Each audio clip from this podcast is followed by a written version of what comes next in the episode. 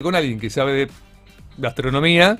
Vamos a hablar de ahora. hospitalidad, sobre hospitalidad. todo, mucho, porque es un restaurante muy hospitalario. Vamos a hablar con Pablo Rivero. Realmente.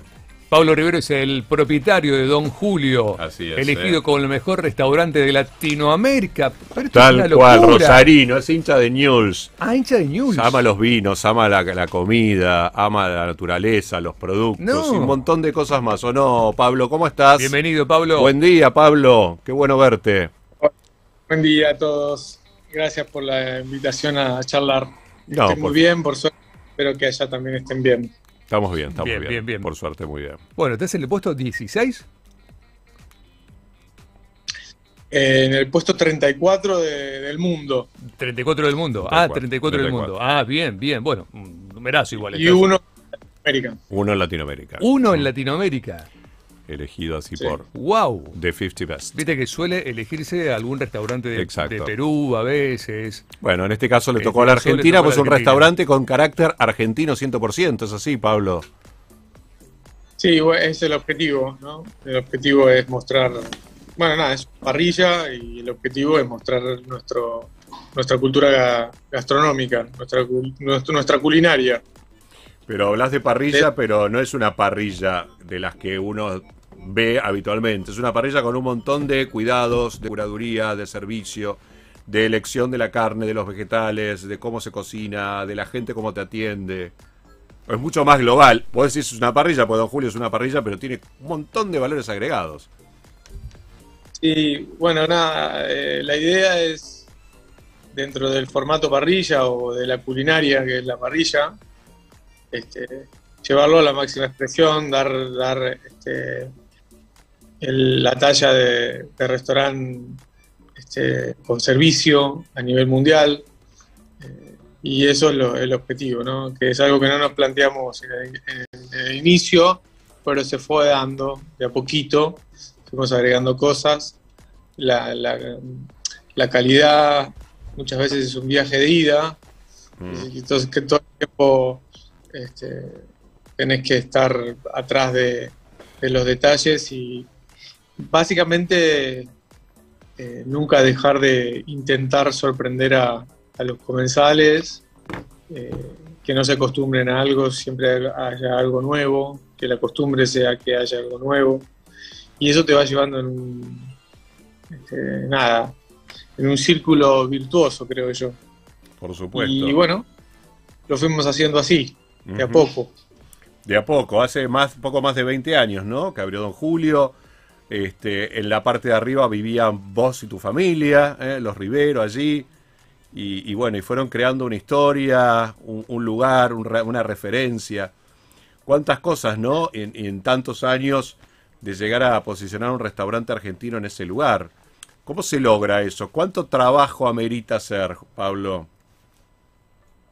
bueno 21 años van. Wow. Eh, sí, nosotros vinimos de Rosario vivíamos en Callao de Catamarca y llegamos mi papá trabajaba este, con la tienda y, y llegamos acá y pusimos una parrilla que era lo que sabíamos que era de carne porque antiguamente, antiguamente mis abuelos tenían en, la- en el barrio de la Florida una carnicería que les ha ido muy bien Qué bueno. esa es la historia. Y después, ¿cómo, cómo llegás a eso? Mirá, yo creo que hay un proceso de, de formación Claro que sí. eh, personal, después hay un proceso de admi- admiración, que es el que más nos define, a quien admiramos, eh, y después el inicio de la aventura de tu propia, de tu propio, de tu propia identidad gastronómica. Entonces, los procesos son largos y tuve la suerte o, o la, la idea y la suerte de poder viajar en esto del proceso de la formación y la admiración y conocer eh, restaurantes que nada, me, me- me volaron la cabeza, me, me- entendí eh, lo integral que significa un restaurante, eh, el concepto integral, Ujú. y, y- y en ese proceso de admiración después va, va empezás a tallar tu, tu propia identidad y empezás a hacer tus cosas. Así que es un proceso largo, digamos, el que a mí me, Claro, claro. por lo menos el que a mí, me llevó. Entonces siempre eh, la inspiración de, referentes, del talento que tiene el otro. Y en la comunidad gastronómica, por suerte, tenemos, al contrario de, lo, de lo que la gente piensa, eh, es un diálogo permanente ¿no? entre colegas de lo que uno hace, hace y eso potencia y va haciendo que, evolucione la gastronomía. La gastronomía es una, es una constante evolución, es como la, eh, todo el tiempo pasan cosas en la sociedad y todo el tiempo nosotros lo reflejamos en un restaurante. Entonces, el, estar conectado con el otro te hace estar, estar vigente, estar vivo, y el otro te toma a vos como... Es como el tenis, ¿viste? sí, tal cual, tal cual. Necesitas a uno que juegue bien y que el otro te necesita a vos, más allá que te quiera ganar o no, pero está bueno que te devuelva la pelota porque te exige y te, te hace mejorar. Y bueno, es eso, es así, es un vínculo así. ¿Quién por esto de digo por esto de la inspiración y la admiración. Hay que entenderlo como algo que no tiene que ver con la copia. No, no, para nada. La copia siempre es el fin de el fin de todo, ¿no? que, copia pierde. Porque hoy lo que se busca en un restaurante es, lo genuino. Sin dudas. Claro, es como vos decís, ¿no? Podés tener fuentes inspiradoras donde sacar ideas o donde pensar qué es lo que podés hacer y a partir de allí desarrollarlo, o un estilo de trabajo, o una forma, o una cuestión de servicio. No copiar todo, ¿no? Porque de nada sirve si uno le, le, le pone impronta personal, y eso fue un poco lo que sucedió haciendo Julio. Creo yo, y, bueno, es lo que podría asegurar también después de vivir la experiencia. Y la pandemia también te ayudó a, a, volver a esa cuestión de la carnicería de tus abuelos, en un punto. Sí, sí, sí esa, esa carnicería en la historia de la familia siempre fue como el, el, hito importante, ¿no? Como allí donde empezó todo. Claro que sí. Siempre fue. Entonces, la idea mía era hacerle un tributo.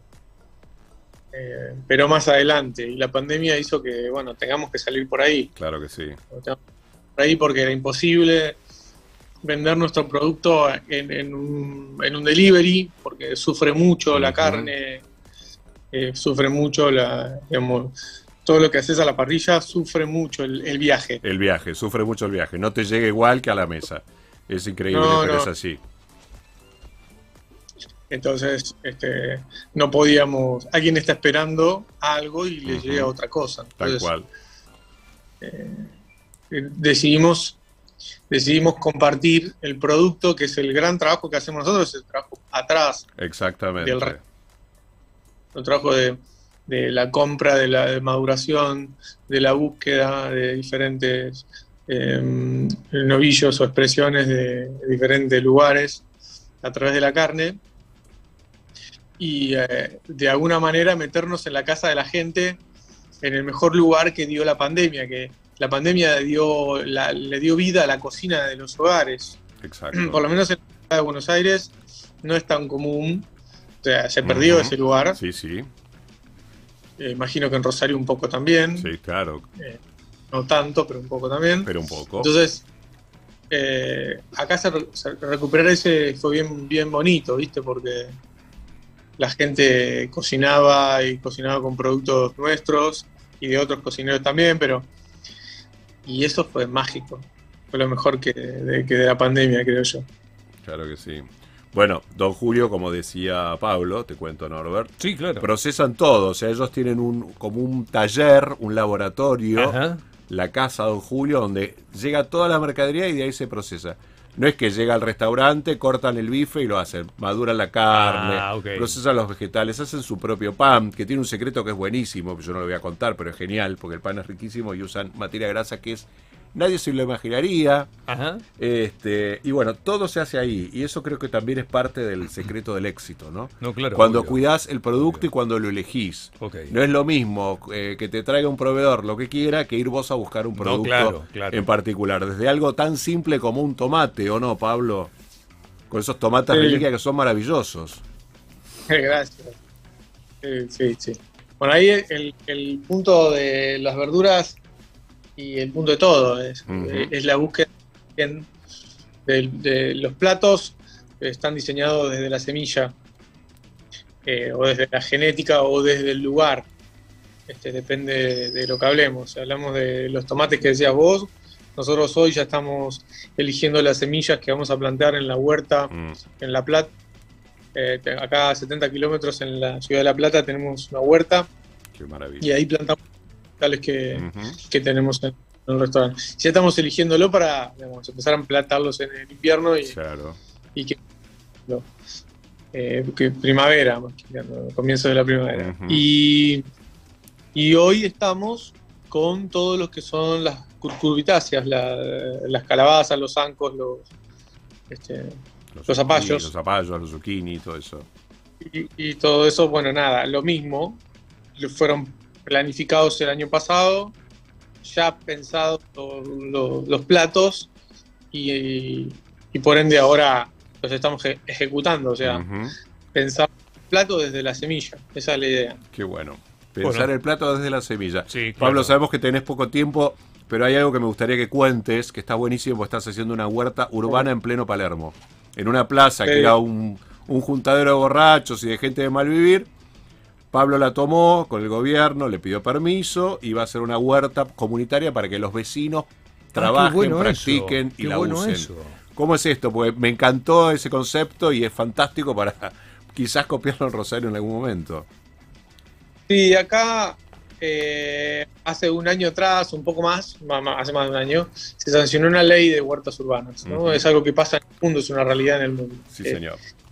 Eh, y acá todavía no había ninguna eh, que funcione realmente, por lo menos eh, de manera eh, en el centro de la ciudad. Y esta plaza, como decías vos, es una plaza media conflictiva para el barrio, así que le, le ofrecimos a- al gobierno de la ciudad, a la comuna, un padrinazgo, simple un padrinazgo, como la plaza, como el Rosedal que, que cuida o cuidaba IPF y le ponía flores. Claro, Nosotros, hacer eso, lo que hicimos fue transformarlo en una huerta urbana me para, parece genial. para que la gente pueda acercarse y convivir en, en un espacio que tenga que ver con la naturaleza y trabajar en función a la comunidad. Y todo lo que se, que se saque de esa, de esa huerta va a comedores y escuelas de acá del barrio.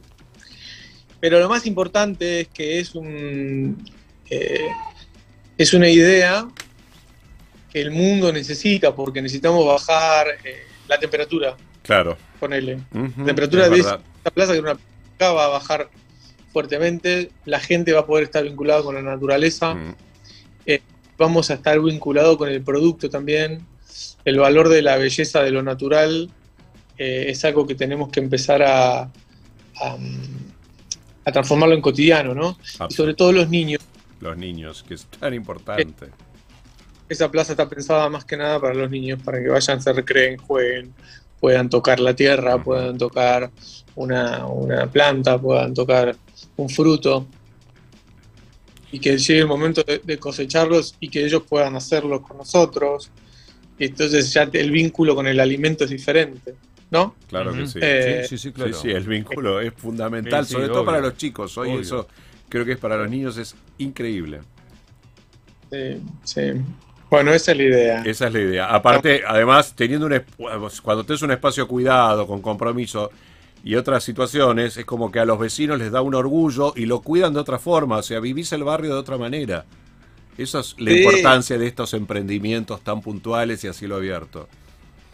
Sí, y, y pensá que ahora están, el mundo está tratando de que la tendencia eh, en las grandes ciudades están en hacer huertas urbanas en los techos de los edificios Mm, eh, para capturar carbono y para bajar la, la temperatura en las ciudades, o están pintando de blanco también la- los techos. O sea, hay, hay que bajar la, la- Hay que bajar la temperatura.